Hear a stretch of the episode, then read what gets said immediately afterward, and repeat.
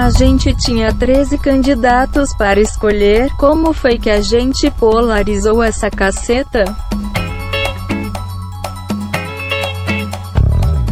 Bom momento, querido ouvinte. Eu sou Guilherme Andrade. A alegria do rebanho brasileiro é quando a ovelhinha do lado é comida pelo lobo mau. Olá, pessoas. Aqui quem fala mais uma vez. Eu ainda não fui para Cuba nem para Venezuela. Estou aqui, Bruno da S. Oi, gente. Eu sou o José Augusto e eu fui pego desprevenido porque ninguém me avisou que ia ter frase de abertura. Aqui é o Marco Oliveira de Malas Prontas para o Canadá. E está começando o Papo de Calçada. Swingando, swingando, swingando. Swingando,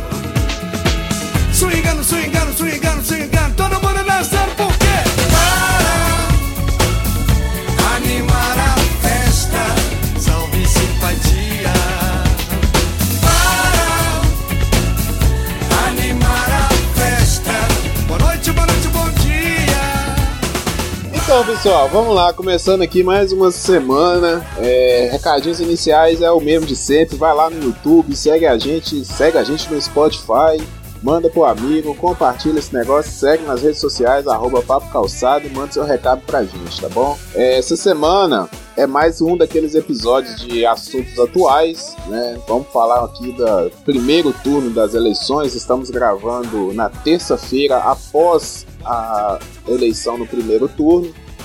Então vamos comentar principalmente do da eleição presidencial, né? Porque se a gente for comentar aqui estadual, deputados, acho que vai ficar muito grande isso aqui. É, cada um aqui de um estado diferente, tá todo mundo meio confuso ainda nessas eleições. Então, é, vamos focar primeiro no, no- na eleição presidencial. Tá? Tivemos aí é, uma grande, acredito que uma boa parcela da população, né, votando no Bolsonaro aí, depois Alckmin, Al- Alckmin não, depois Haddad, isso, depois Haddad, depois o Ciro ficou em terceiro, né, o Alckmin deu uma caída brusca no final ali, até não esperada essa caída dele, e consequentemente uma subida do Bolsonaro também. A Marina ficou bem pra baixo, né, cara? Acho que a Marina foi a maior surpresa. Ela ficou pra baixo do Cabo da Ciolo na, na eleição. Eu achei. Aba- abaixo da moeda. Pois é. O Amoedo foi uma outra surpresa também. Subiu muito, assim. Subiu muito não, mas subiu consideravelmente. Eu acho que pro que ele se propôs, eu acho que ele também não esperava que ele fosse ganhar e tal. Acho que é, é mais aquela eleição, né, Pra mostrar, ó, tô aqui, daqui quatro anos tô de volta, ou então vou beliscar a prefeitura aí. Então, divulgar o partido também, né? Pensa pelo seguinte, o seu, o seu salvo melhor juízo foram uns 3 milhões de votos de diferença pro Geraldo Alckmin. É, é coisa, hein? É coisa, porque o Geraldo Alckmin ele tinha todo aquele apoio financeiro e partido de centrão, mas é o picolé de chuchu, né? Não adianta, não, vai mudar. E É, o- ficou bem pra trás. Essa queda que tu falou pode ser interpretada também como o último prego no caixão dele. Uhum. Então, vamos começar por aí, então. Só um, o primeiro, os parâmetros aí, o que, que cada um achou de- dessa eleição, e depois a gente volta lá no, no começo, né, dos resultados aí, depois a gente volta no começo das campanhas. Pode ser? Ah, cara, a primeira, primeira coisa, assim, né, que, como você tava falando aí dos, dos números e tal, é, a, a- a surpresa, né, do, do, do Daciolo arrancar um, um sexto lugar do Meirelles, que botou 54 milhões de dinheiro na campanha, é, primeiro de tudo é questionar né, esses institutos de pesquisa, se não os institutos, pelo menos o- os métodos né, que eles estão usando, porque é, tirando o fato né, de mostrar o crescimento dos, das intenções de voto no, no candidato Bolsonaro e no Haddad, dali para trás nada se refletiu. Ah, e o Ciro também, né? Mas ainda mostrava, mostrou a queda do Ciro, mas a queda do Ciro foi muito grande. O Ciro ficou em torno de é, tre- 13% de- dos votos, alguma, alguma coisa assim. Quer Isso, dizer, quase 13. e a, todas as pesquisas mostravam ele ali numa base pelo menos de uns 20, 22 pontos. Então, eu acho muito estranho porque, tá bom, vai, ah, é um número muito pequeno da população. Mas é exatamente isso. Só, aí, por exemplo, só teve. Ah, foi nas capitais. Só teve. A grande surpresa da eleição foi exatamente os números do Nordeste que garantiram esse, esse segundo turno. Então, quer dizer, essas pesquisas elas mostram a cada ano que passa que elas estão muito, muito erradas. Entende? Na minha opinião, elas não estão mostrando mesmo a realidade. Então, é um. É um deveria, deve ser um. Como é, como é que fala? Um propósito para esses institutos nos próximos anos melhorar o, o, o método de pesquisa deles para tentar retratar mais a realidade. Porque ah, ah, o nível de confiança da pesquisa é 95%. Bem, não foi isso que mostrou, né, cara? Não foi bem isso que mostrou.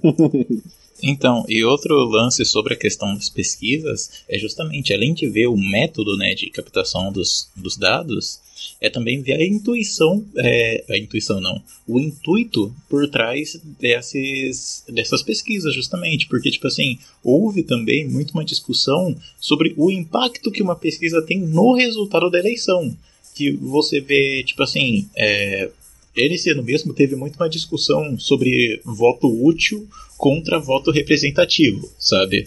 Você votar em alguém que tem chances de ir pro segundo turno, que tem chances de ganhar, ou votar em alguém porque você se identifica com as ideias, você acha que as ideias são as mais favoráveis e tudo mais. E você vê que muita gente entrou nessa onda do voto útil justamente por causa das pesquisas, sabe? E daí a gente pode discutir sobre, sei lá, se algum dos outros candidatos tinha uma chance maior e na verdade essa chance foi abalada por causa das pesquisas, um que cresceu, um que diminuiu e tudo mais. É verdade, porque se tu sai da esfera política, não existe pesquisa. Faz uma eleição em uma empresa, tu faz lá a tua campanha, tem a votação e ali tu fica sabendo. Então, por exemplo, tu falou em um candidato prejudicado, o Ciro Gomes é verdade, com certeza deve ter sido esse candidato. Se for nomear alguém, com certeza deve ter sido o Ciro Gomes. Como seria uma eleição onde tem apenas a propaganda e ninguém sabe quem está na frente, você se identifica ali com o teu candidato e depois vota. Seria outra realidade. Porque nessa onda aí de antipetismo, eu vi em rede social pessoas saindo do. pessoas falando no início da, da campanha. Não, primeiro turno é por identificação. Aí nos últimos dias, ah, desculpa aí, amor, vou votar no Bolsonaro. A mesma pessoa. Queria muito citar o nome aqui mas não vou citar. mas falando sobre o resultado, eu, eu quebrei a cara no, no resultado bonito, assim, bonito, porque, na minha opinião, o Fernando Haddad não ia conseguir chegar no segundo turno, por dois motivos. Primeiro que transferência de voto ela não ia funcionar para mim, e segundo que o Haddad ele vem de uma outra linha, ele vem da linha acadêmica e na época, a minha visão era que ele não ia conseguir ter um discurso que chegasse na população como era o discurso do Ciro Gomes, ou da vice dele, que é a Manuela Dávila, que para mim deveria ser a cabeça de chapa, mas o PT nunca ia permitir isso, e o PCdoB também é o, é o apoio ali de, de mesa do PT faz tempo. E acabou que foi e acabou que foi o, o Fernando Haddad e ele me surpreendeu. Eu fiquei surpreso aí com a, com, a, com ele ter conseguido o segundo turno. E pessoal muito inteligente, muito esclarecido aí nas, nas entrevistas. Fiquei surpreso também com o Guilherme Boulos, que se saiu muito bem. É, é um nome para o futuro aí da, da esquerda. O Amoedo também, não sei se o Amoedo vai continuar aí na política ou só o partido dele. Uh, o geral do Alckmin é o seguinte: o PSDB está morrendo. O PSDB está morrendo. Uh, eu não sei o que falta aí para decretar. Talvez o João Dória perder para governador aí e acelera mais ainda. É aquilo, né, Guilherme? Tu uma vez falou que as campanhas do, do PSDB é tudo velha política. E eles, eles não mudaram, é um negócio impressionante. Parece que não tem assessor ligado em rede social que fala para esses caras mudar. Eles simplesmente foram chutados de oposição e foi tudo pro Bolsonaro. E tá aí o reflexo. Então, um dado, um dado que é foda é que é o seguinte: em 89, quando da, né, do segundo turno é, do, entre o Lula e o Collor, O Mário Covas, na, época que concorreu, foi a primeira candidatura é, presidencial do PSDB. Quando o Mário Covas concorreu, perdeu no primeiro turno. No segundo turno, apoiou apoiou o PT é, na luta contra o Collor, né? Isso em 89.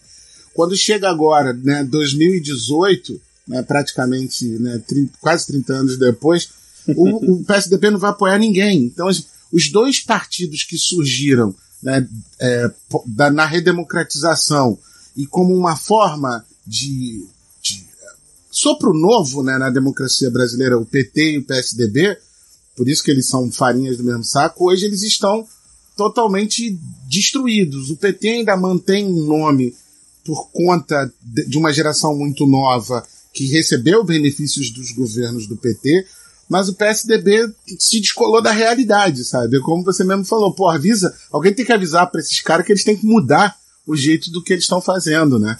E, e, e isso é muito significativo também.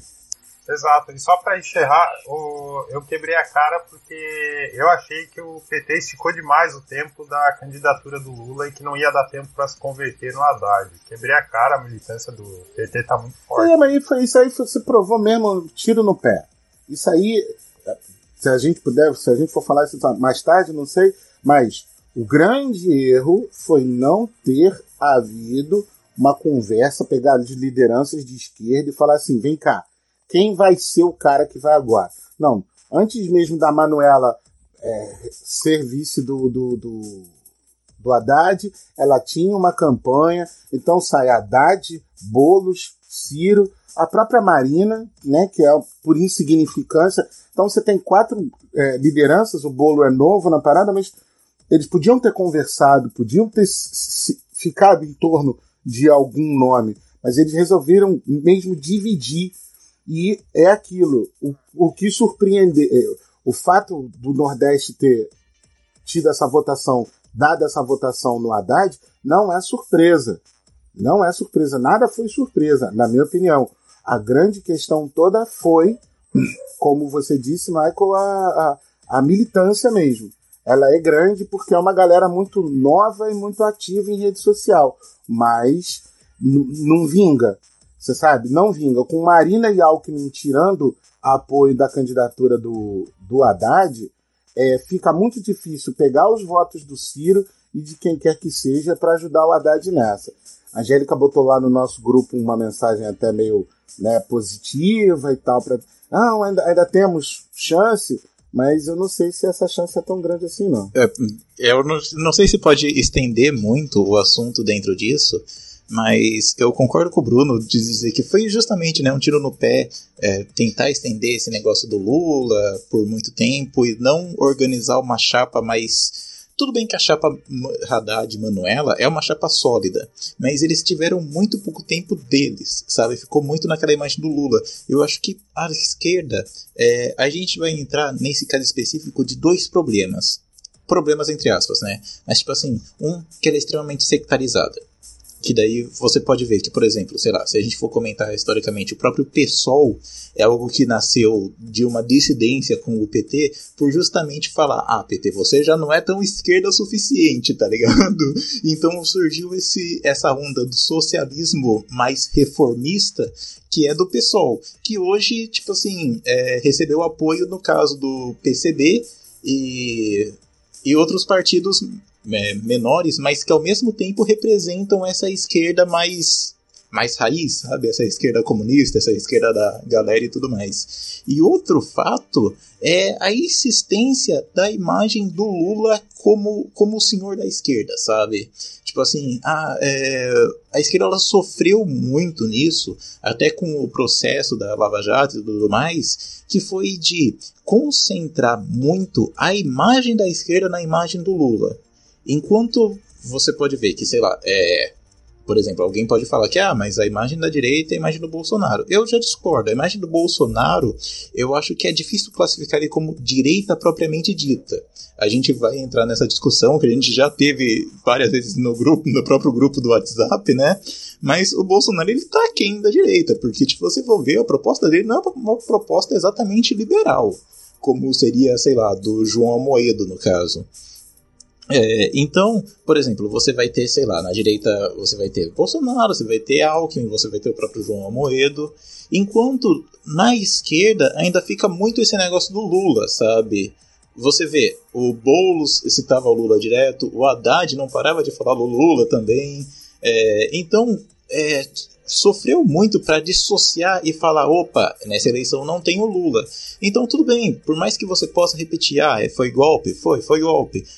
Porém, é, é preciso de uma renovação, sabe? Não dá para você conseguir ganhar uma eleição com o mesmo discurso que você já ganhou três, quatro eleições atrás. Ah, mas olha só, tu falou que dissociou, não dissociou. O Lula ainda comanda a campanha. E o, outra coisa, o, ali no, no Nordeste, eles, eles cortaram cabeças de, de renovação em, ter, em falando nível estadual, para governo, para senador, para que um determinado partido não apoiasse Ciro Gomes, ou seja, caga para a renovação do próprio partido para pensar no poder próprio. Aí o que, que acontece? O, eu falei que foi surpresa porque, na minha visão, é lucro eles, esses caras aí chegarem no segundo turno com um ódio imenso que a população tá. Então, uh, os números estão dizendo, essa estratégia tá errada, só que o pessoal não enxerga. É, eu acho que muito que segurou o PT no, no segundo turno não é nem mérito do PT é mérito dessa campanha do ele não. Entendeu? Porque, assim, é, muita gente, eu vou dar o meu exemplo, né, para não falar dos outros. É, eu não votei PT nem Bolsonaro, entendeu? mas eu votei em alguém. Entendeu? Porque eu falei assim, eu também não vou deixar de votar, porque aí eu tô né, apoiando um ou outro, né? Vamos dizer assim. Então essa questão do ele não e a gente ter uma outra alternativa, não é só a questão, ah, eu não voto no Bolsonaro, então eu voto no PT. Né? No primeiro turno isso não existe, sabe? Isso é loucura, entendeu? Então acho que o mérito foi mais da campanha do, do ele não, do anti-Bolsonaro, entendeu? De, de falar assim, olha, gente, temos que votar para esse cara não ir, né? Vamos conseguir voto, sabe? Aquele amigo seu que que fala que não vai votar, fala com ele, entendeu? Cara, vamos lá, dá uma ajuda, entendeu? Faz campanha, porque aí não pode. Então eu acho que o mérito muito foi isso. Agora a questão do, do, do Lula em si, eu acho que a estratégia, primeiro, vem dessa antiga política que a gente está falando, né? Da imagem do que o PSDB tem com a FHC, que o PT tem com o Lula, e que não sei o quê. Mas eu acho que essa estratégia ela é válida para o Nordeste e para o Norte né? Que o, na, no norte ele também teve, o PT teve uma votação expressiva. Não pode esquecer que a gente fala só Nordeste, mas o Norte também, né? Tá lá. É, e só que aqui pro Sul, Sudeste, não, essa estratégia não funciona mais, entendeu? Porque aqui é diferente, o, o, o tipo da população é diferente, sabe? Então, é, eu acho que o erro do PT foi isso. Talvez ter feito uma campanha diferenciada para o sul e para o norte, talvez tivesse sido boa, entendeu? Tipo, o Haddad se assumir mais à frente da chapa aqui no sul e no, no norte e nordeste levar mais a imagem do Lula, né? Talvez funcionaria. Ou não também, mas eu acho que está muito por aí também. Essa campanha do, do PT errada foi nesse ponto. Então, mas se a, gente, eh, se a gente falar sobre a campanha do PT, também tem o próprio lance do antipetismo, né, que cresceu muito. E se a gente for traçar, acho que um paralelo, acho que muito do antipetismo cresceu justamente por causa do próprio PT, sabe? Porque, tipo assim, é uma coisa que me espantava bastante nos debates, que para quem acompanha os debates presidenciais, ficou focado naquele negócio, sabe, de Haddad e Bolsonaro. Porém, se você for ver, o próprio Haddad hoje não representa o que seria a extrema esquerda, sabe? Por exemplo, é, fazendo aqui uma piadinha, sei lá, quando alguém falava que o extremismo, o Haddad representava um lado do extremismo, ou mesmo o Daciolo falava que o Ciro Gomes estava fazendo parte do plano ursal, eu achava que isso era um puta de respeito com o Guilherme Boulos, sabe?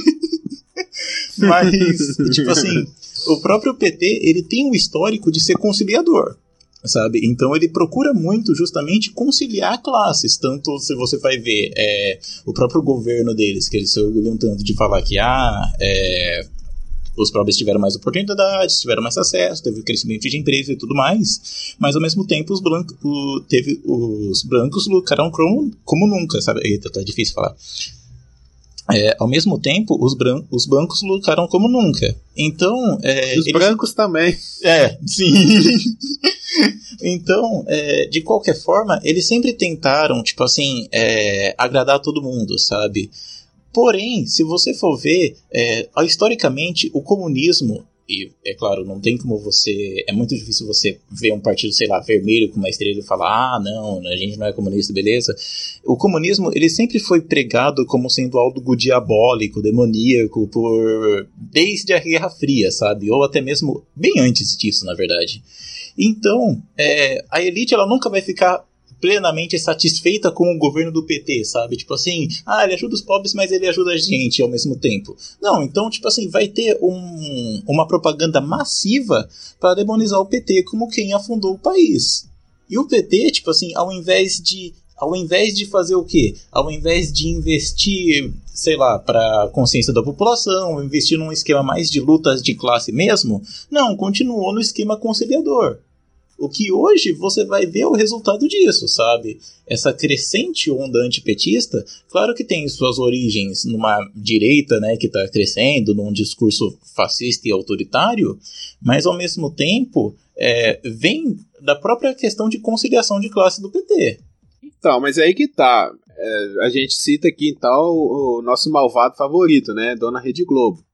Porque a Rede Globo e a, principalmente a Veja sempre tiveram um apoio, né? Sempre deram um apoio legal pro PSDB. É, dependendo do jornal que você assistisse na Globo, parecia o jornal do, SB, do PSDB. Então, assim, eu acho que eles deram no burro na água. Sabe? Eles falam assim, ó, nesse, nesses quatro anos, né, pós 2014, vamos em cima do PT, porque o Aécio, querendo ou não, saiu com uma imagem forte da eleição, né? Foi aquele por pouco ali que eles até ensaiaram aquela coisa de duvidar da urna eletrônica, que isso aí foi outro erro também. Mas ele saiu fortalecido, só que tudo que derrubou o Lula afetou o Aécio. Entendeu? Os mesmos escândalos que afetaram o PT afetaram o PSDB diretamente. entendeu? Então, assim, a- eu, eu vejo assim que a mídia, essa mídia é, tucana, ela meio que ficou sem, sem chão nessa eleição também. E aí a gente já pode comentar outra coisa, que é essa quebra com a, a mídia, né? Porque a gente até então tinha uma mídia muito controladora dentro das eleições, mas agora parece irrisória, sabe? A televisão, ao meu ver, não fez diferença nessa eleição. das, das coisas que eu gostei, né? E foi ruim ao mesmo tempo, né? Que é a televisão, né? A mídia organizada perdeu protagonismo, né? Isso, isso foi bom porque mostra que, assim, existem menos pessoas assistindo televisão e menos pessoas assistindo às, vamos dizer assim, opiniões que tal rede de televisão tem. Porque a gente fala muito da Rede Globo, mas a gente está esquecendo que é o seguinte: a Record e o Bispo Macedo apoiaram ampla e largamente o candidato Jair Bolsonaro. Então, quer dizer, isso também diz muita coisa. Porque quando você tem uma rede de televisão, na minha. Tá bom que a Globo tem, tem é, mais causadora de males do que a Record. Mas se a gente para para pensar que a Record, que é uma é, rede de televisão ligada à Igreja Universal, logo ultraconservadora, né, na raiz, vamos dizer assim, não nos ramos, mas na raiz ela é ultraconservadora, diz muito, tem muito por trás disso. É, isso é um primeiro ponto do, bom que as pessoas não estão assistindo televisão. Mas, ao mesmo tempo, como as pessoas começaram a, a se informar mais pela internet, aí deu papo pra tudo, né, cara? Aí foi. Não, não dá nem pra dizer, ah, fake news. Não. Dava margem pra qualquer coisa. É qualquer coisa. O malandro ia lá, registrava um domínio e taca-lhe o pau. Ficava ali publicando um monte de besteira o dia inteiro. Aí alguém, uma hora, em algum momento, ih, legal isso aqui, vou compartilhar. Seja na direção que fosse, entende? contra, a favor do Bolsonaro, contra, a favor da Haddad, não. Mas com todo mundo se informando apenas pela internet, é que você tem que criar um sistema de, de crivo, né, como as organizações Globo fizeram. Exatamente até para retomar, retomar um pouco da sua, da sua credibilidade. Né? Olha, tá vendo? Vocês estão se informando pela internet, isso aí é falso. Se você estivesse assistindo o meu jornal aqui, talvez você não estava né, replicando esse tipo de coisa. Então teve esses, esses dois lados ruins, né? É, mas eu acho que une a isso também um certo fanatismo que gerou. Né? Existe um, um, um fanatismo para ambos os lados, PT e Bolsonaro. Então eu acho que isso ampliou também esse problema da desinformação. Eu, fui votar no domingo, era 10 horas. As urnas abriram 8, eu fui votar 10. Já tinha gente na fila ouvindo áudio de urna dando problema. Sabe? Ah, fui votar aqui e eu apertei o 1 e não funcionou. Sabe? Então, assim, parece que muita coisa já estava pensada, entendeu? Sei lá. Então, não sei, o fanatismo é uma coisa que está me assustando muito nessa eleição. É, eu já li algumas coisas dizendo até que tudo que essas, essas paradas de, de WhatsApp, elas estão muito orquestradas. Porque quando você para para pensar, eu, por exemplo, né, é, eu só recebi mensagens pró-Bolsonaro. Eu não, eu não recebi mensagens pró-Haddad, pró-Ciro, pró-Marina. E do Cabo da Ciolo eu só recebi meme, porque aí também não tem, tem jeito, né? Depois vai ter que falar do, do fenômeno Cabo da Ciolo, mas só recebi meme dele. Mas assim, em geral, só recebi coisas pró-Bolsonaro. Ou seja, houve uma organização das pessoas dentro do WhatsApp. É, a militância está forte. Então, tem um pouco de fanatismo? Tem. Tem, e, e, é esse que é um perigo. Ontem aconteceu um episódio comigo bizarro, que assim, tem um grupo, eu participo de um grupo de professores de, de história, é, alunos e professores de história e tal. E a gente debate muita coisa. E o cara botou lá um vídeo sobre a noite dos, dos cristais, que é quando os nazistas criam, né, os, os primeiros os primeiros guetos para os judeus e tal. E o vídeo mostra essa escalada. Cara, o cara foi lá e postou assim: ai, mas é muito vitimismo dessa galera. Ninguém aqui no Brasil tá falando de judeu. Pô, tudo vocês acham que é, tudo vai descambar pra violência. Aí começou uma discussão no grupo. E aí eu fui ver, sabe, é, o, o, a página do cara. O cara realmente é professor de história, ele é doutorando de, é, em história e ele é pró-Bolsonaro todo mundo tem o direito de escolher o que for, cada um tem gente que gosta de giló, tem gente que não gosta. Mas, na minha opinião, eu acho uma incompatibilidade, porque não há como você não ver o discurso que o Bolsonaro tem e não pensar determinadas coisas ali que são semelhantes a discursos nazistas e fascistas. E Cara, sem contar isso, né? Eu estava falando antes da questão de, de informar-se pela internet. Profissionais diplomados e tarimbados, jornalistas, historiadores, sociólogos, a visão nossa não vale mais. Né? Só vale o que eles pregam, porque o livro é comunista, o livro não diz a verdade, etc, etc. Então, esse fanatismo, ele é ruim por causa disso, porque ele deixa de acreditar em tudo. E só, só aquilo que chega que te agrada, né, o seu, seu viés de confirmação, é que é a verdade. E isso é que é o problema. O que, que vocês acham que levou é, essa direita brasileira a dar o apoio ao Bolsonaro? Porque assim, eu, eu não consigo desassociar o risco que é você eleger um cara como esse. Entendeu? Porque mesmo ele sendo de direita, eu acredito que o pessoal da direita, a, da política direita, não estou falando eleitor, estou falando os, as cabeças do, da direita brasileira, eu acredito que eles não têm confiança nele. Eles podem confiar no, no sei lá, no, no, Paulo Guedes, né, que é o posto piranga dele e tal, mas eu acredito que eles não confiam no Bolsonaro, porque não tem lógica, sabe? Assim, o discurso dele não tem lógica assim, para os caras apoiar. Então, o que, que vocês acham que, que fez, por exemplo, o João Amoedo não partir tanto pra cima dele, sabe? Ficar ali na. Assim. Na, não, não. Entendeu? Deixa ele aí e tal. O que, que Então, vocês acham? é, nesse caso, né, tipo assim, eu acho que há duas, dois motivos, né, que podem servir para as classes diferentes, né. No caso do apoio do Congresso, eu acho que seria porque vem o Bolsonaro como alguém facilmente manipulável. Porque, como a gente já tinha comentado né, no grupo, o Bruno também falou isso diversas vezes, o Bolsonaro foi um cara que foi mudando o discurso com o tempo.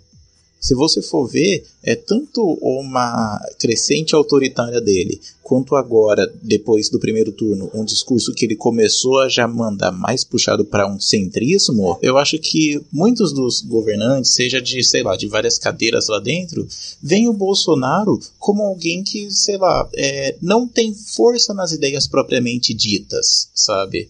Ele tem um for uma força, por exemplo, sei lá, é, naquele discurso pelo qual ele é, é ele tem vários minions, né, vamos dizer assim, que pelo discurso mais violento, autoritário, pela questão armamentista e tudo mais. Mas se você for ver no próprio plano de governo dele, sabe, as propostas que ele tem para economia, para saúde, educação e cultura são extremamente vagas e, de, e todas circulam as outras propostas dele que vão numa questão de violência e de sei lá, é, autoritarismo e tudo. Então, graças a essa, vamos dizer assim, essa abertura que ele deixa no próprio plano de governo, eu acho que ele é visto como alguém que é facilmente manipulável. E querendo ou não, Bolsonaro é um cara que demonstrou ser, pra, ser praticamente ignorante em diversos aspectos de política. E quanto nesse caso, acho que seria mais interessante ter ele lá como presidente para justamente ser só uma imagem, sabe? Enquanto aqui falando né, de teoria da conspiração, enquanto os verdadeiros comandantes puxam as cordinhas por trás, sabe? É, é, o- eu é, escutei recentemente uma, uma parada legal, que é o seguinte, como você falou agora do, do Bolsonaro, que é o seguinte, em- sempre foi uma, uma, uma questão, desde que o Lula começou a se candidatar para presidente, que o Lula era semi-analfabeto, que o Lula não sabia de nada, como é que a gente ia entregar a presidência do país para um cara que não terminou nem o ensino médio. Isso sempre foi uma questão que se falou do Lula. E o Lula né, já é história. Né? Ele mesmo cavou a, a, a sepultura onde ele está enterrado. A gente, e as pessoas estão usando o mesmo argumento com o, o- contra o Bolsonaro. né? Ah, porque o, o Bolsonaro não sabe de nada, etc, etc, porque, não, quer falar de economia? Fala com o Paulo Guedes, tá ok? É, o tempo todo é isso. E aí fica, né? Pô, todo mundo questionou sempre o Lula e o Lula foi lá e fez o que fez. Estão questionando o Bolsonaro e sabe-se lá o que ele vai fazer porque ele ainda não é presidente. Mas fica a pergunta, sabe? O que, que é necessário para ser presidente? Né? A gente já viu que nessa última, no último decênio, essa ideia de presidencialismo de coalizão, né? Que você tem que fazer aliança ali, aliança ali, aliança ali, para conseguir ter um mínimo de governabilidade, e depois você vai negociando com a rapaziada para tentar, né, ficar bem com todo mundo. Distribuir um cargo, um ministério, uma secretaria, uma verba, e isso se provou falho. O Bolsonaro está dizendo que não vai fazer isso. Veremos. Por outro lado, por causa do fenômeno que ele é, né, o fenômeno puxador de votos, não à toa, um ilustre desconhecido aqui no Rio de Janeiro, o juiz Wilson Witzel, é, foi um cara líder. A campanha toda mostrou Eduardo Paes líder né, nas pesquisas. O Wilson Witzel saiu de lá da cara do caralho e agora liderou a votação desse primeiro turno. O que, que acontece? Um monte de gente está ocupando o PSL. Né? Então o PSL saiu de uma bancada com oito, oito deputados e agora tem 53 ou 54, se eu não me engano. E vai ter uma bancada do PT e uma bancada do PSOL mais renovada e mais aguerrida. Então, quer dizer, esse, esse lance de, do, do, Bolsonaro parecer um títere é né, além de conspiratório, pode ser viável, mas a gente talvez venha experimentar em 2019 um congresso diferente que pode questionar, né, através da oposição, as, as, as, os mandos do governo e vai ter um PSL, seja quem for, se for o Haddad ou o Bolsonaro eleito, tanto o PSL quanto o PT, o embate vai estar entre eles dois. Então, assim, muita coisa tem para acontecer, porque nada é claro. Outro dia tava, a gente estava discutindo sobre o plano de governo do, do Bolsonaro. Nada ali é claro, nada, nada é claro. O do PT usa, é até claro, mas usa umas paradas bem complicadas e agora, 8 horas da noite, o Haddad me dá uma entrevista dizendo que vai libertar gente que cometeu pequeno delito. Pronto, nego, foi a loucura. É, vai ficando cada vez pior. O fenômeno que o Bolsonaro se tornou, na minha opinião, é que impediu a Moedo de atacá-lo, por exemplo, porque é muito comum você ver, por exemplo, o Marcelo Adnet faz a imitação do Geraldo Alckmin e faz a imitação do Bolsonaro. A galera odiou a imitação do Bolsonaro porque ele falou coisas ali que muita gente discorda. Então, é uma questão de preservação, muita gente acaba não falando o que realmente pensa a respeito dele. Então, por isso que, na minha opinião, tinha comentado o João Amoedo foi que ele preservou, mas ele criticou sim o Bolsonaro, mas não diretamente. O fato da direita apoiá-lo é aquilo, são vários anos de, de governo do PT, apesar de ele dele ter acenado algumas vezes, mas houve uma insatisfação com, com o direcionamento das políticas, tanto que depois do impeachment a agenda que o Temer carregou era muito clara. E o Bolsonaro não dá para saber realmente se ele mudou, se ele não mudou. O que ele vem fazendo são acenos. Ele está fazendo acenos para o mercado, dizendo que está estudando economia, colocou o Paulo Guedes ali como um simbolismo. Paulo Guedes é, pelo menos no primeiro turno, rodou o Brasil inteiro, dando palestras, etc. Ele não necessariamente falava o que ia fazer, o que vai fazer em um eventual governo Bolsonaro. Era mais críticas ao que está acontecendo agora. Mas de qualquer forma, isso chamou a atenção do mercado e o pessoal acaba apoiando. Eu acredito que é por isso que a direita o apoia. A, a minha preocupação em relação a isso é que não se tem clareza em como as coisas serão feitas, porque as emissoras elas fizeram várias entrevistas tanto por e-mail, ah, como é que você vai fazer para contornar aí a questão das contas públicas? Em algumas delas o Paulo Guedes sequer respondeu. Então, o, o Haddad é aquilo, ele já foi, já trabalhou no executivo e o PT já governou por vários anos. É, a gente meio que sabe como que eles vão conduzir a coisa. Eu tem pendência por, é, por uma economia mais liberal, mas eu não tenho certeza se vai vir com o Bolsonaro, porque quando eles são pressionados a falar, existe em determinados momentos uma contradição entre os dois. Então, pelo menos para mim, não fica claro como que eles vão fazer determinadas mudanças. E também a rapidez que é prometida é, é questionável. E a gente tem que ver que também que o mercado, né, ele tem uma ele tem uma boa aceitação do Bolsonaro, tipo assim, se a gente for ver mesmo, né, na, a notícia do dia seguinte do primeiro turno, que o Bolsonaro liderou com 46%, foi que o dólar já tinha caído, né? Então, tipo assim, os próprios, que a gente chama, né, os próprios traders, eles respondem bem ao Bolsonaro, por quê? Porque ele tem aquele negócio, sabe, de dizer que, ah, que não vai ter taxação dos mais ricos, que vai ter abertura de capital, e entre outros. É isso que me preocupa, cara quando a gente estava naquela, naquela, naquela conversa lá no grupo sobre questão de liberalismo, etc, etc, é, é isso que me preocupa. É o mercado ser um, um, um influenciador e vice-versa, e, e, como as coisas se comportam. Do tipo, quando o cara acena isso, não, pô, o Bolsonaro tá no segundo turno, pô, então o dólar cai, pô, isso diz coisa pra caramba, sabe? E isso altera alguns rumos que eu acho é, é, é, perigosos, porque não tem nada, é, vamos dizer assim, claro no programa de governo, porque o programa de governo de qualquer candidato é lei né, da Justiça Eleitoral. Mas não tem. E aí, esse é, um, é, um, é o programa de governo para falar com a população, para a população saber o que o candidato pensa e exatamente para a justiça cobrar dele caso ele faça alguma promessa que não venha a ser cumprida durante seu mandato. Isso é a lei, não sou eu que estou inventando, não. Só que lá, no plano econômico do Bolsonaro, não tem nada claro. Esse é que é o problema. No campo econômico não tem nada claro. Ah, nós vamos diminuir ministério de 29 para 23. Porra, continua tendo ministério para caralho. Você tá entendendo? Ah, nós vamos mudar isso aí, tá entendendo? É, vai fazer como? Vai diminuir imposto? Você vai conseguir diminuir imposto como de um dia para outro?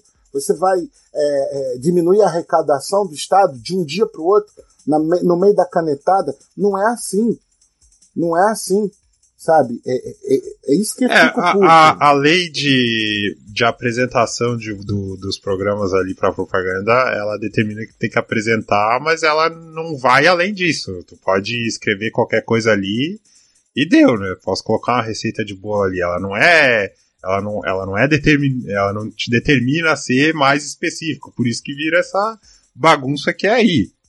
Uh, os programas eles são vagos, todos, todos os, é difícil ter um tem o programa da Moeda, ele tinha algumas metas ali, o programa do Alckmin tinha nove páginas, mas é é vago, falam coisas rasas.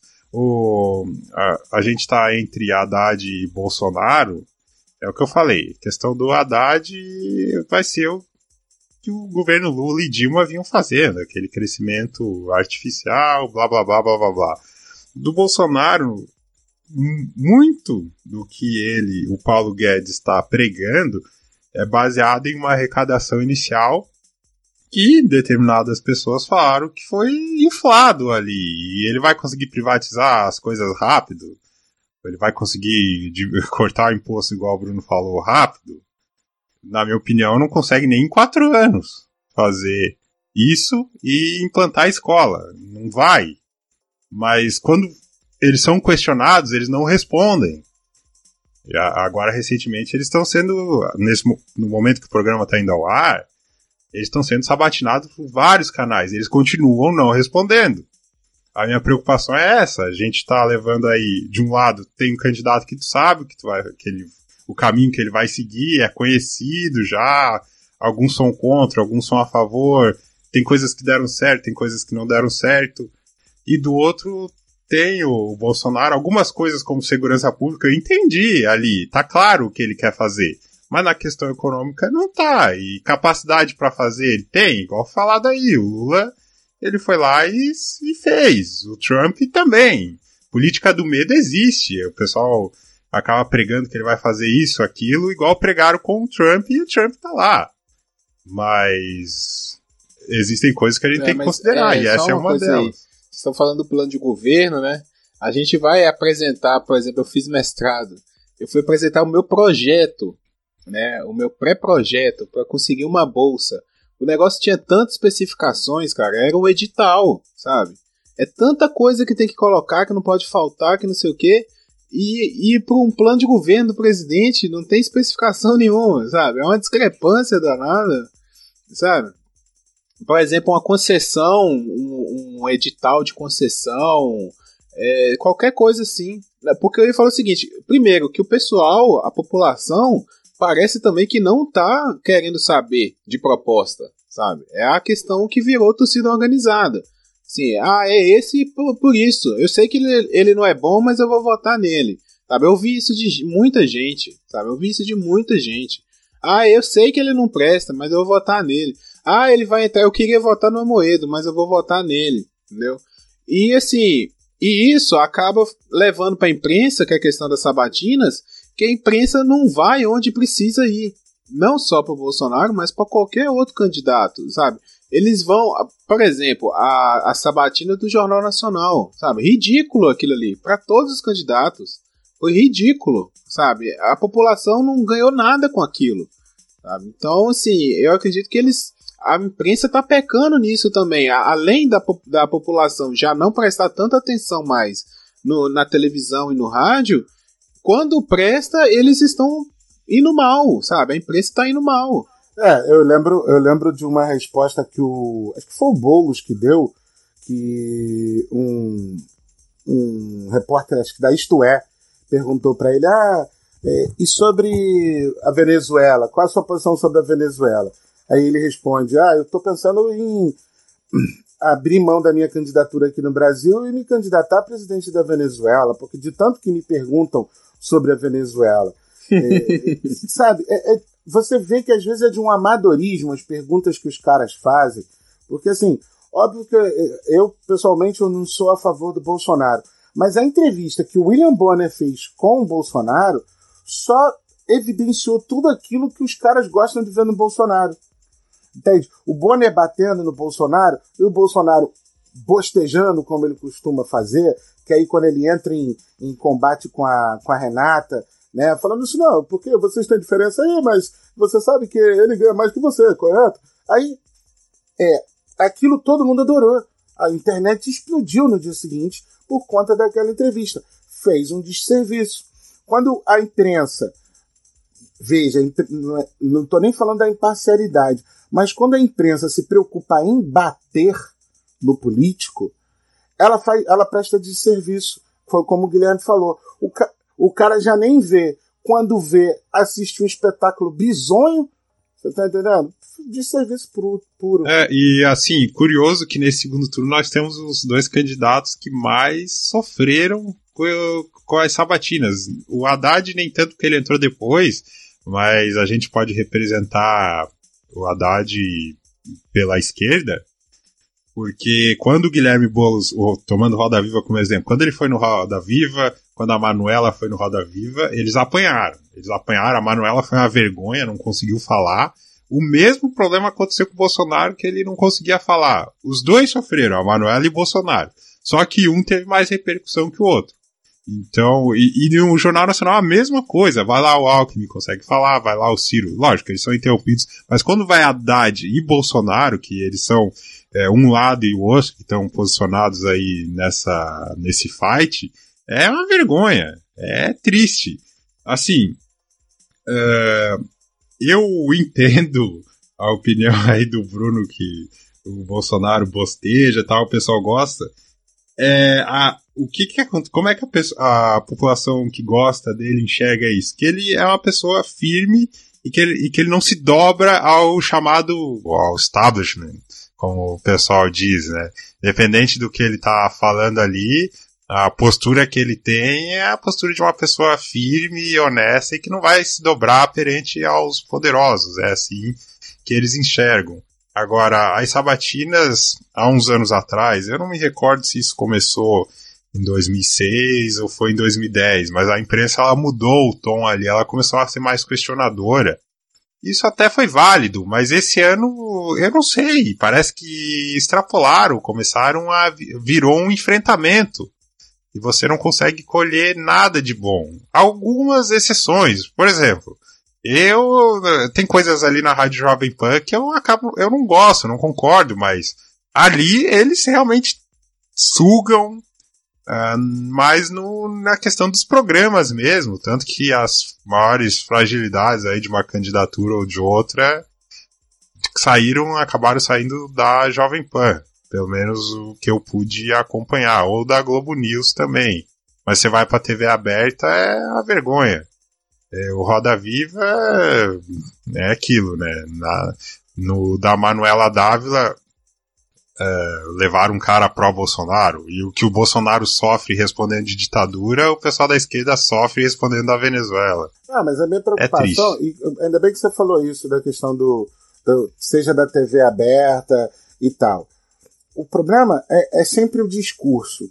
O que a gente, o que ficou muito evidente nessa, na, nessa eleição foi o seguinte: foi um mau uso das formas tradicionais de mídia, né? Nego ia pro debate na TV.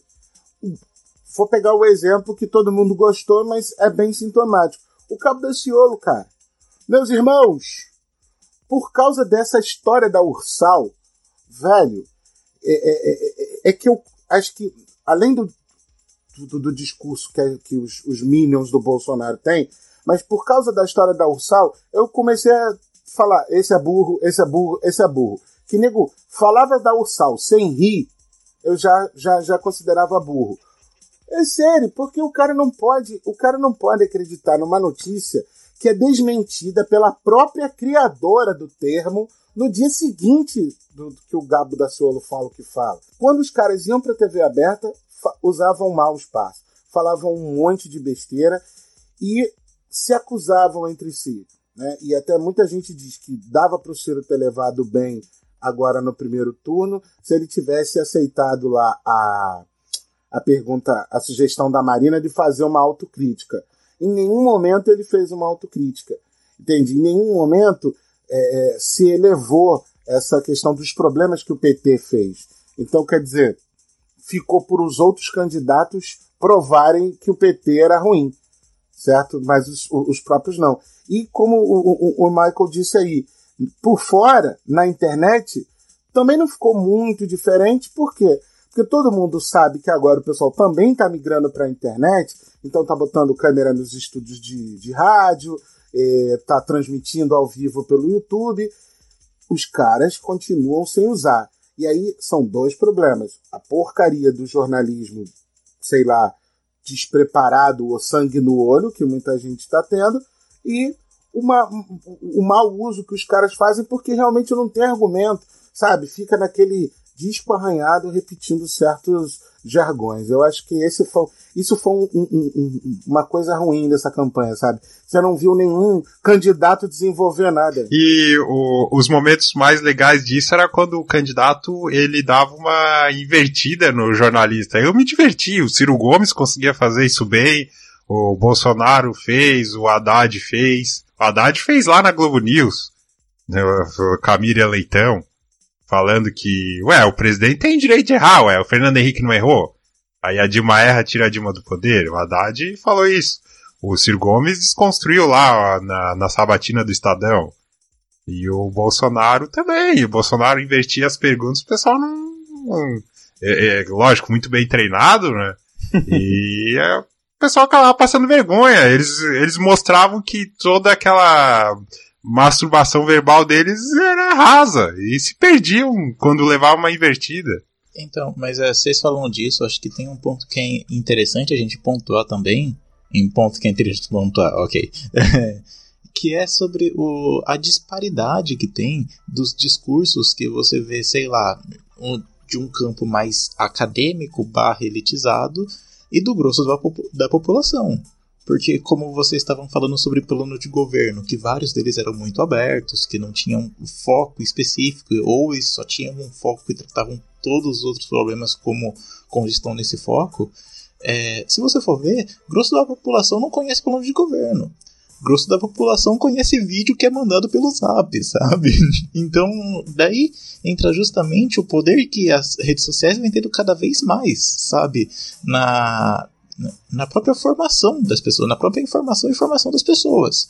Então, sei lá, é algo que para mim destoa muito daquele discurso que a gente tinha otimista, daquele discurso, é, como que se diz? Integralista em questão de web, sabe? Que falam que ah, uma ferramenta que vai surgir para trazer mais pesquisa e tudo mais. Quando você vê, tem essa show de fake news, né, de ambos os lados. E justamente, né, tipo assim, você não. É, pro grosso da população, é bem interessante porque, sei lá, é, a gente vai falar aqui do próprio fenômeno do Bolsonaro, né? Que ah, o Bolsonaro é um cara que ele não tem. que ele, ele, ele surfou muito né, nessa imagem de outsider dele, que ele não é, porque é um cara que está mais de 30 anos na política, que, tipo assim, tem esquema com, de corrupção como tantos outros, mas ele conseguiu vender a própria imagem como um cara que é diferente dos outros. Agora, se a gente for ver pro grosso da população, por que esse, esse discurso chega, sabe? Porque, tipo assim, tem uma, tem uma grande dificuldade para certas, é, certas classes e certos aspectos, certas, certos recortes da sociedade conseguir dialogar com a classe trabalhadora. E isso é um grande problema da esquerda em si, sabe? Voltando no começo do episódio, que a gente estava se perguntando, né? Tipo assim, ah, como que chegou nesse nível? Tipo assim, é, é, hoje em dia, quem está vendendo o discurso que era para ser o discurso revolucionário, o discurso de mudança, é na verdade a direita. Então acho que isso explica muito, sabe, do nosso cenário político atual. É, mas tem uma questão aí que a gente tem que falar também que o, muito disso, em 2016 o, o PT ele tinha um, uma dificuldade em enxergar que eles erravam, porque o país estava numa uma recessão absurda e o pronunciamento era como se não tinha crise. O Tico Santa Cruz dava entrevista falando que crise. Ele tem isso no Facebook dele. Que crise, que crise. A galera. E levou, eu não lembro que representante do que que era lá no, no palco com a Dilma Rousseff falando em ameaçar invadir propriedade. Depois esse cara foi no Congresso e ficou quieto. Eu não lembro que o nome do cidadão. Entendeu? E a população ali sofrendo, desemprego e tal. E o PT, como representante da esquerda no poder, ele dialogava sei lá para quem. Então isso deu muito. Isso gerou uma indignação na população. E a direita se aproveitou disso e pegou para eles. Tem que ver isso também. E até hoje eles têm a incapacidade de reconhecer que eles erraram ali em 2011, 2012 e colheram os frutos em 2015 e 2016 e quando tentaram corrigir, o Congresso estava fechado. O Joaquim Levi só ia passear lá. Tem a, a, eu acho que isso tudo passa por essa modernização também, sabe? Os caras não estão entendendo o perfil do, do novo eleitor, sabe? Eles estão numa política antiga, antiquada, sabe? É, a população brasileira a, caminha a passos, lá, a passos lentos, mas a população está é, se informando sabe? A população tá sabendo, tá tendo acesso às coisas. Então não é só um cara que fala que todo mundo escuta. Tem N caras falando. Entendeu? Então, assim, se antes a gente tinha o Lula falando e todo mundo levantava a orelha pro Lula falar, hoje em dia o Lula fala e tem uns cinco que falam também, sabe? Então, assim, o PT, eu acho que ele sentou em cima do, da estrela dele, entendeu? E falou assim: olha, a gente tá garantido. A, pelo menos o segundo turno a gente já vai. O PT foi preguiçoso no primeiro turno. A, a, militância do PT foi preguiçosa no primeiro turno. Igual eu falei, o que segurou o Bolsonaro não ganhar no primeiro turno não foi o PT, foi o, restante da galera anti-Bolsonaro, que não necessariamente votou no PT. Tem gente que, que, que vota no PT que nem sabe o que é o movimento do ele não sabe? Da, da questão do, do, preconceituosa do Bolsonaro, sabe? Tem gente que não tem essa informação, que vai pelo Lula. Porque é uma das primeiras vezes que o PT está enfrentando um adversário que é carregado nos braços pela população. Volta no passado e vê quando isso aconteceu. Aí parece que eles têm uma dificuldade em reconhecer que isso pode acontecer com o outro lado. Não, só nós que podemos ser carregados pela população. A impressão que eu tenho é essa. E aí, até um certo desprezo, entendeu? Em relação a entender como que o adversário está surgindo fortemente e crescendo. E a questão do ele não é, foi um movimento ali interessante porque é, frase machista é igual tem aquele canal do YouTube do Mamãe Falei tem coisas que eu não concordo etc mas, mas é exato mas tem uma pegadinha ali que ele fez que foi interessante né para dizer que frase machista Lula também fala. Tá? A questão do Bolsonaro é porque a gente viu ali em 2003 um negócio absurdo. E mais absurdo ainda é que tem gente que defende. Não, mas peraí, veja, ela chamou ele de estuprador. O cara chamou de vagabundo, eu não vou discutir isso. Mas, enfim, ficou esse ódio em cima dele. E pela primeira vez, ele. É, esse movimento ele mudou a narrativa, porque eles saíram da zona de conforto e tiveram que responder e política é percepção. Quando tu taxa alguma coisa no teu adversário e ele te responde, tu faz 1 a 0 Só que eles conseguiram reverter rápido isso aí. E conseguiram anular esse movimento. Mas realmente, o que você falou faz sentido. Deu uma sobrevida aí. Porque senão o PT ele ia perder. E aí ia ser a tampa no caixão. Porque eles desprezaram o adversário.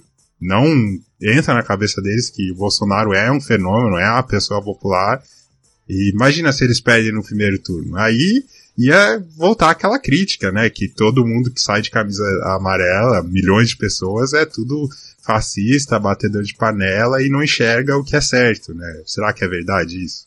Não, eu não, não acho que é verdade. É igual eu tô falando, eu falei antes. Tem muita gente que não concorda com o discurso dele, mas é anti-PT. Entendeu? Assim, ó, é o menos pior, sabe? Aqui em casa, eu tenho exemplos de pessoas, entendeu? Que se apoiasse esse tipo de discurso, eu ficaria indignado, sabe? Porque não, faz sentido a pessoa apoiar. Mas a pessoa fala, ah, eu, eu não quero votar no PT, porque o PT roubou isso, isso, isso. E eu entendo, porque eu também não votei no PT no primeiro turno, sabe? E eu não queria votar agora, Sim, sim. sabe? Mas é o que sobrou, entendeu? Não tô É, sabe? Então, é, as nossas opções são terríveis. As nossas opções são terríveis, porque É essa incoerência que eu não consigo entender. A gente tinha 13 candidatos, caceta. Tinha 13 candidatos. Como é que nego polarizou? Mas- Sabe? Isso que não aí na que tá cabeça? tudo que nós estamos falando, Bruno, porque é, o- é o tal do grupo do Zap Zap, entendeu? É, é, é isso. Mas eu acho que ele quiser o seguinte: é, a, a semana passada saiu o remix sobre isso. O que, que acontece? Se o Bolsonaro focar no Haddad e se o Haddad focar no Bolsonaro, é, eles têm mais chance de vencer, porque ambos têm uma rejeição grande, ou do antibolsonarismo ou do antipetismo. Porque se vai para o segundo turno Bolsonaro contra Alckmin, Marina, ou Haddad contra Alckmin, Marina, esses candidatos eles vão pegar voto do antipetismo e daquela pessoa que não vota no Bolsonaro. E isso é ruim tanto para Bolsonaro quanto para Haddad. Então por isso que eles focam nesses adversários para polarizar o negócio, porque senão eles não iam ter chance. Pois é, mas a- essa conta do, do PT foi arriscada, cara. Porque eu tava olhando, entre abstenções nulos e brancos, foi que- coisa de 20 mil, 20 milhões. É muita coisa, cara. Foi muito arriscado. Cada ano cresce, cada ano cresce. Entendeu? E quando aumenta esses votos, esses votos inválidos ou abstenção, a, a, a chance de ganhar no primeiro turno só aumenta para qualquer lado. Para quem tá na frente só vai aumentando, né? porque só conta o voto válido. Então, então assim, é, é- foi muito perigoso, entendeu? Mas, não sei, cara, eu acho que isso reflete muito na, na questão da desinformação, que é coisa que a gente já conversou aqui antes. Teoria da conspiração, é, redes sociais, sabe? É, essas fake news. A gente já falou sobre isso em várias, várias vezes aqui. E nós estamos vendo onde que tá combinando, sabe? É, o- o- en- na base, na base, o Brasil sempre foi um país conservador. Agora eles eles estão conseguindo ter um esforço concentrado. Eu ia dizer que volta naquele negócio das pesquisas, sabe? Tipo assim, de como isso influencia a decisão na hora do voto. Que, por exemplo, sei lá, você vai ver nos casos citados, né? Alguém que, ah, não, pô, achei a ideia do amor interessante, mas como que ele é um cara que não tem nenhuma expressividade, então eu vou votar no Bolsonaro. Ou então o cara que fala, ah, não, pô, gostei muito do Guilherme Boulos, mas como, tipo assim, ah, também não tem expressividade lá dentro, vou votar no Haddad. Então, é, a política, ela deixa de ser, ela deixa de ser, vamos dizer um exemplo, né, de democracia representativa, para passar a ser apenas um jogo, né, de, ah, eu não vou votar em alguém que eu concordo plenamente, mas eu vou votar em alguém porque eu quero ganhar. É, o, o própria questão do político de carreira, né, que não sei por que não está se aplicando ao Bolsonaro, mas tudo bem. É, isso foi refletido no Congresso. Né? a quantidade de renovação que teve no Congresso foi coisa nunca vista na história desse país. né? Foi muito grande. É partidos pequenos, como o próprio PSL, né, que é o partido do Bolsonaro, É. que surfou na onda dele, elegeu muito deputado, cara. Aqui em Minas eu acho que tinha um deputado, dois, sabe? E agora, sei lá, foi para 18. sabe? O, o próprio PSOL, que é do lado da esquerda, também acho que tinha um ou dois e foi para 12, sabe? Então, assim, a galera tá saindo. Sabe, aquela galera da esquerda que votava no do deputado do PT, É, ele tinha saiu pouquinho. do PT, sabe? Foi para outro, foi pro. É, a população está mudando a forma de enxergar a política, né? Nessa esfera maior de, de presidente, tá isso que o José, o José falou, mas nas menores a gente tá vendo que é uma mudança. Eu enxergo isso como um amadurecimento. Talvez daqui a uns anos isso dê, dê bons frutos, mas por outro lado, existe um choque que em algum momento vai acontecer, né? Tá ficando meio claro isso. E para encerrar, o PT que se cuide, porque o PT é o PSDB amanhã. É, vamos para encerrar então. O que, que vocês acham aí? Só porque eu acho que nós não vamos voltar a fazer um episódio depois do segundo turno, né? Mas então, Independente aí, dá, cada um dá um panorama do que acha, se for PT ou Bolsonaro pro poder. O que, que vocês acham que pode acontecer? Eu, na minha opinião, é, vai ter terceiro turno, qualquer que seja o vencedor. É, qualquer que seja o vencedor, o país vai sair mais dividido do que ele está hoje. Porque a hora que começar oficialmente, já começou, mas a hora que começar mesmo, ainda não tá no fervo. A hora que começar o fervo, o que vai sobressair é o discurso de ódio, o discurso de divisão, o discurso de calar quem pensa diferente, o discurso de que quem pensa diferente está errado. E isso só vai escalonar fake news para tudo quanto é lado, vai gerar um terceiro turno. Confesso que seria bizarro ver o Michel Temer passar a faixa pro Fernando, pro Fernando Haddad. Fica, fica a sugestão de levar a Dilma Rousseff, caso isso aconteça aí. Caso eles ouçam esse podcast. Mas, cara, uh, vai ter terceiro turno, vai ter protesto, na minha opinião. Uh, se eu vejo assim, na minha opinião, o Brasil ele não está dividido entre PT e Bolsonaro, ele está dividido entre PT e anti-PT.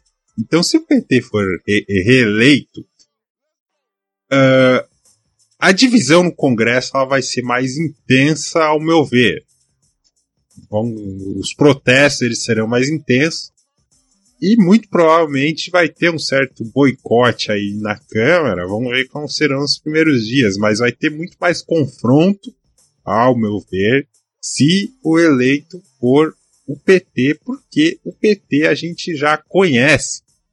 A gente já conhece o que eles fizeram, o que eles pensam, e a cada dia eles estão dando declarações que é um tiro em cada dedo do pé. Eles não se ajudam. Se for eleito o Bolsonaro, aí eu acredito que, guardadas as devidas proporções, vai ter uma certa como é que eu posso dizer? Vamos esperar o que esse cara vai fazer, igual o Lula lá em 2002, apesar 2003, apesar de em 2002 o Lula já indicar para onde ele iria. Coisa que não existe aqui. Acho que os 100 primeiros dias do governo Bolsonaro vão ser determinantes, mas terão protestos também na, nas ruas e nas câmaras.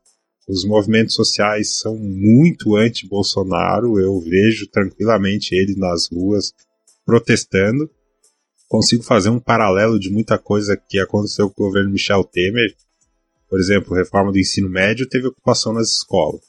acredito que acontecerão esse tipo de, de situação. Não acho inválido, acho válido você lutar pelo que você acha certo com as armas que você tem.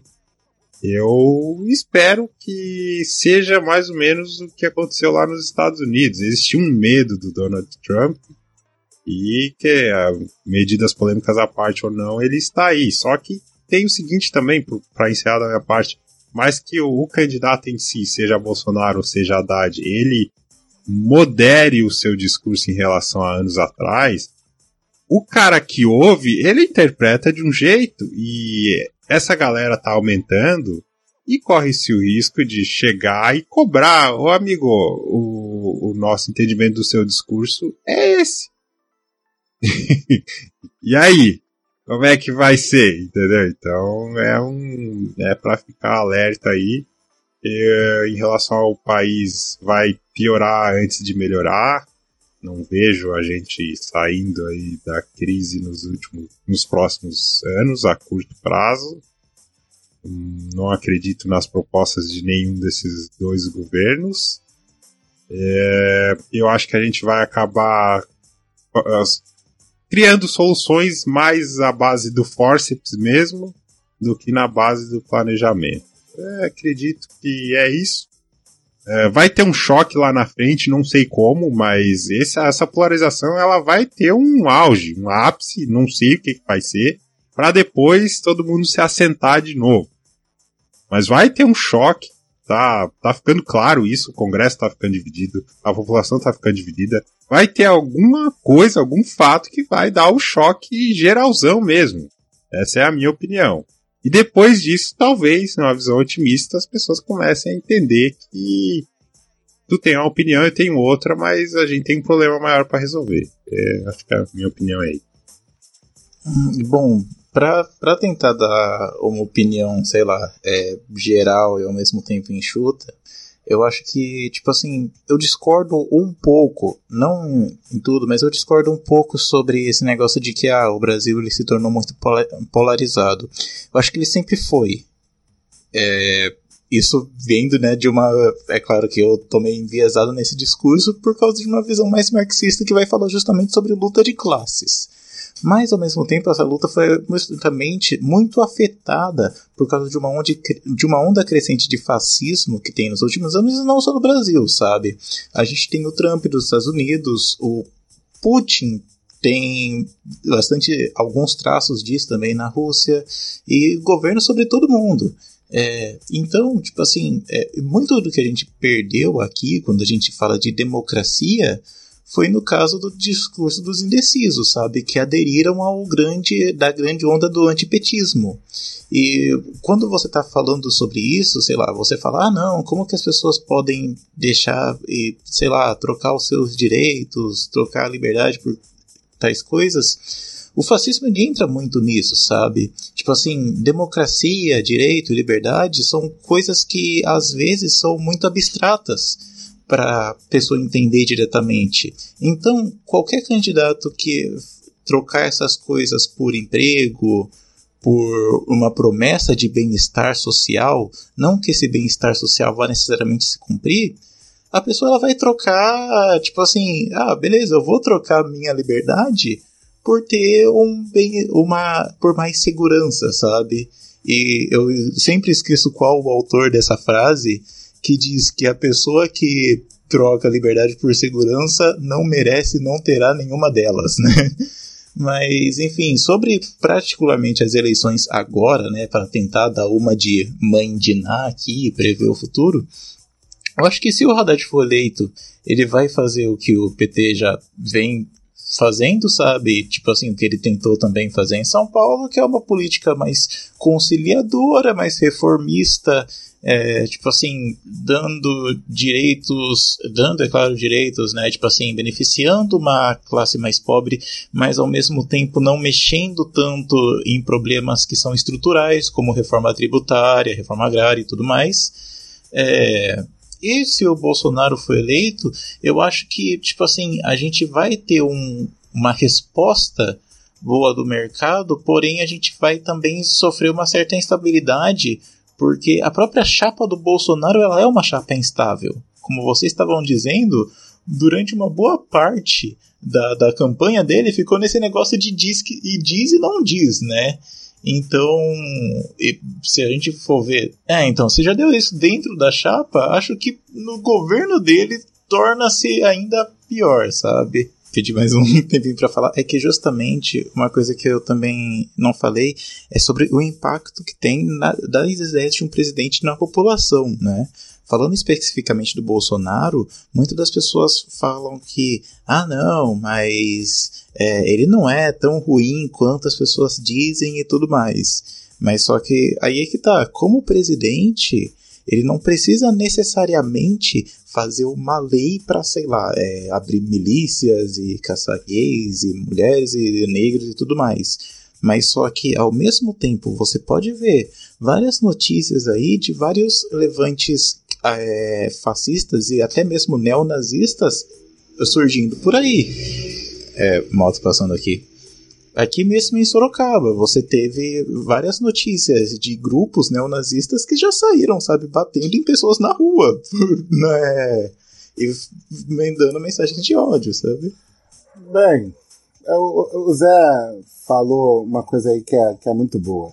É, que assim, na teoria, né, ou você escolhe né, liberdade ou você escolhe segurança. Né?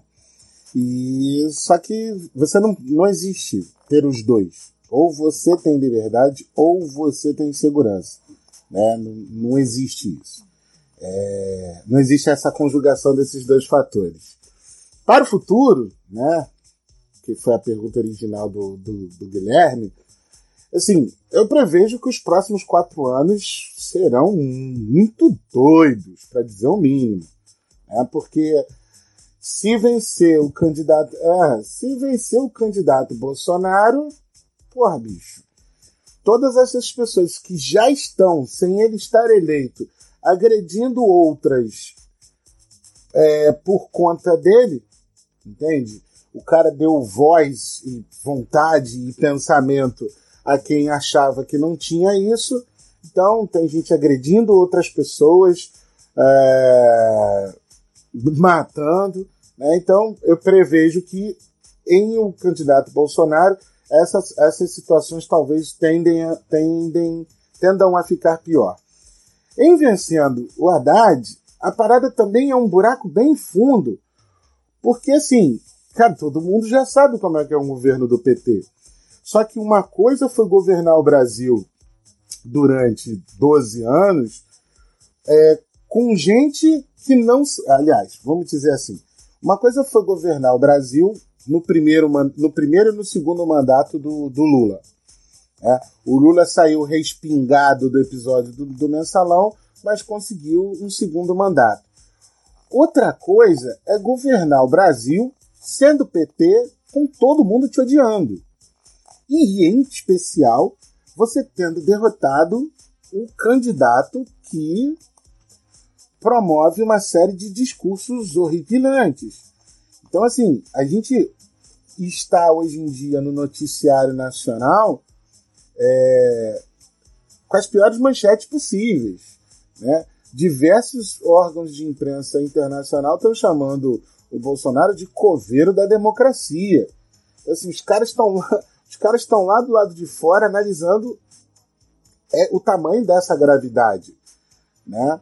Então, assim, acredito mesmo que vou usar a frase da Dilma, né? Quem ganhar ou perder não vai ganhar nem perder. Todos vão ganhar e todos vão perder. Nunca essa frase da Dilma fez tanto, fez tanto sentido, cara. Porque realmente ela previu, sabe? Ela previu a merda que ia dar. Porque ganhando Bolsonaro não vai ficar bom. Não, ganhando o Haddad vai ser menos pior do que o Bolsonaro ganhar, mas também não vai ser bom. Então, assim, eu prevejo quatro anos bem nebulosos pra gente. E sugiro a todos que vocês escutem lá o meu remix, que eu falo, o último remix que eu gravei, que eu falei sobre sobrevivencialismo, que é para você começar a se preparar porque gente, eu, eu, pessimista que sou, ainda cogito que a gente caia mesmo no estapeamento, né, em alguns confrontos civis bem tenebrosos. Mas tomara que eu esteja errado. ah, cara, eu acho que vocês já falaram tudo. Eu acredito nisso aí mesmo, vocês falaram. Uma diferença só que eu tenho do lado do Bolsonaro é que quem apoia ele não tem costume de sair de casa.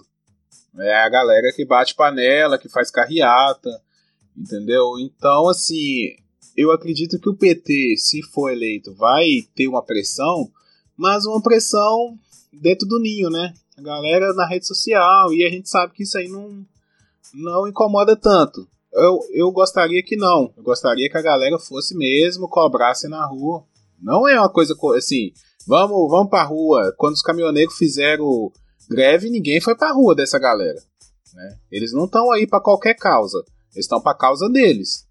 Então, assim, pode ser, espero que sim, se o PT for eleito, que tenha uma oposição forte na rua, protesto na rua, não um ataquezinho à rede social, que isso aí não leva a nada, não muda nada, e é tudo que um governo quer, uma população dentro de casa esbravejando pela janela, entendeu?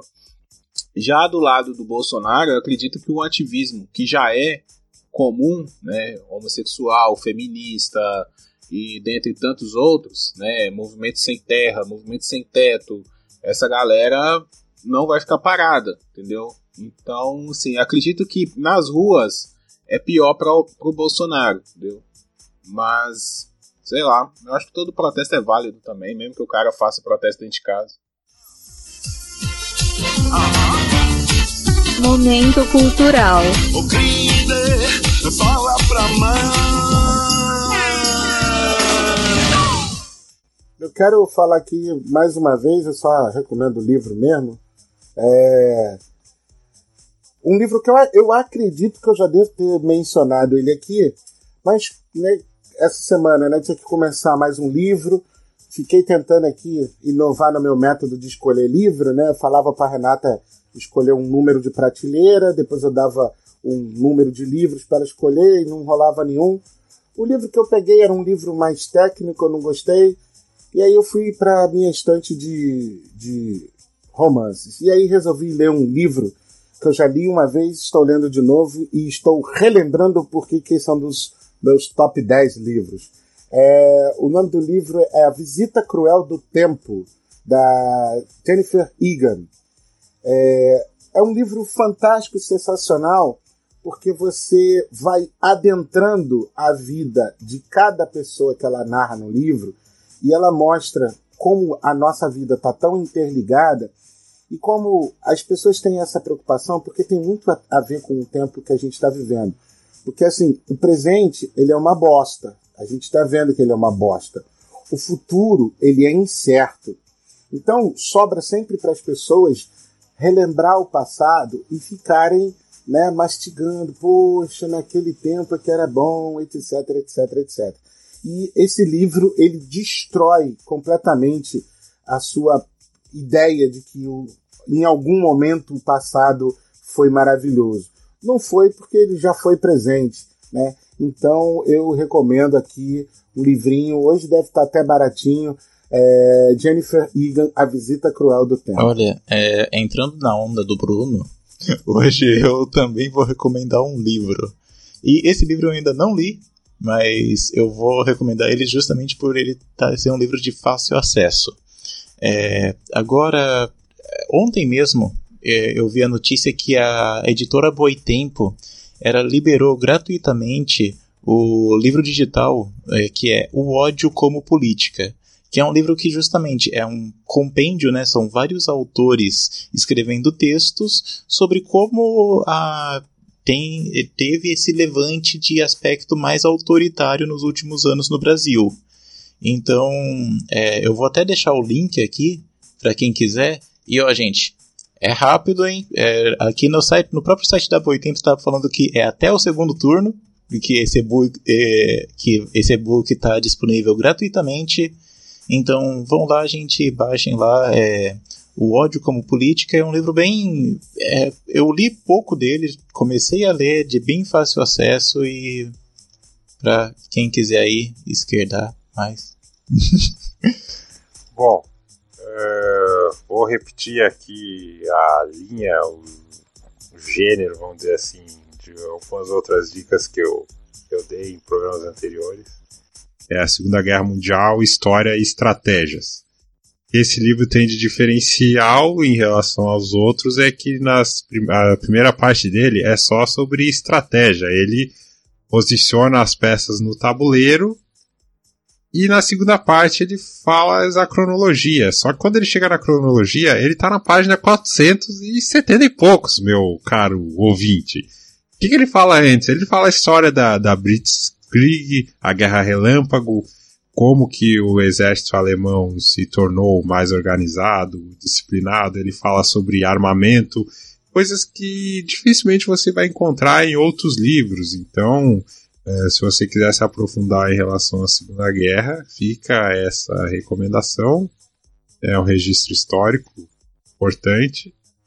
É sempre um assunto eu gosto, acredito que quanto mais a gente se aprofunda, mais a gente chega à conclusão que não existiram duas guerras. Existiu um assunto mal resolvido e gerou um outro confronto. É, então é isso. Os avanços tecnológicos desse segundo confronto foram mais intensos do que o primeiro. Os personagens envolvidos mais históricos do que o primeiro. Chama mais atenção minha pessoa a Segunda Guerra do que a primeira. Então fica essa dica aí desse livro. É isso aí. Abraço, até a próxima. Valeu. A minha dica vai ser um filme de comédia. Assim, bem lightzinho, mas é aquele filme de comédia que te pega no final. É, Primeiro Domingo, tá na Netflix, é um filme do Ice Cube. Assim, por que, que eu tô indicando esse filme? além dele ser de comédia e o clima tá bem tenso, então de vez em quando vale a pena assistir um filmezinho besta. É, esse filme ele trata muito da questão do porquê que a pessoa se torna ladrão, sabe? É um filme que eles vão assaltar uma igreja no, no domingo. E, e, sim, eu vi tanta coisa que a gente está discutindo ultimamente, sabe? A questão de a, por que abandono na infância, né? Certas escolhas que vão levando a pessoa. Então, assim, ninguém é ladrão porque quer, sabe? Apesar que esse discurso, muita gente, ah, mas é que você é comunista, não sei o que, então leva o ladrão para sua casa. E, mas, assim, a gente tem que tentar entender as coisas um pouco fora do, do espectro, sabe? Um pouco fora da caixa. Porque às vezes a pessoa nem tem uma chance, sabe? Então, assiste esse filme, sabe? Com carinho, assim. Pega um domingo à tarde, um sábado à tarde, que você não tem nada para ver depois do almoço, quer dar umas risadas. O filme é muito engraçado, mas no, no, no, meio pro fim ali ele te pega e te faz pensar. Então fica a dica aí, primeiro domingo, tá na Netflix. É, galera, valeu mais uma semana aí. Obrigado você ouvinte que tá nos acompanhando é, semanalmente. Então segue a gente aí nas redes sociais, se ainda não segue, arroba Papo Calçada. Manda seu recado, compartilhe o nosso episódio no Twitter, no Facebook. É, com, comenta nos nossos posts, né? Dá um curtir lá. É, estamos no Spotify, no YouTube, como eu disse. Se você está ouvindo isso aí pelo YouTube, dá uma comentada aí, tá bom? Pra gente saber que você está no YouTube com a gente. E é isso aí, até semana que vem tem mais. Vamos falar de rock na semana que vem, falar de música, né? Esse mês de, de setembro foi bem, bem tenso, assim. Setembro não, outubro, né? Esse mês de outubro foi bem tenso, assim. Só assunto cabuloso, teoria da conspiração, é, tecnologia, inteligência artificial e agora política. Então vamos falar um pouquinho de rock aí, né? E semana que vem estamos de volta. Tá bom? Um abraço. Valeu, rapaziada!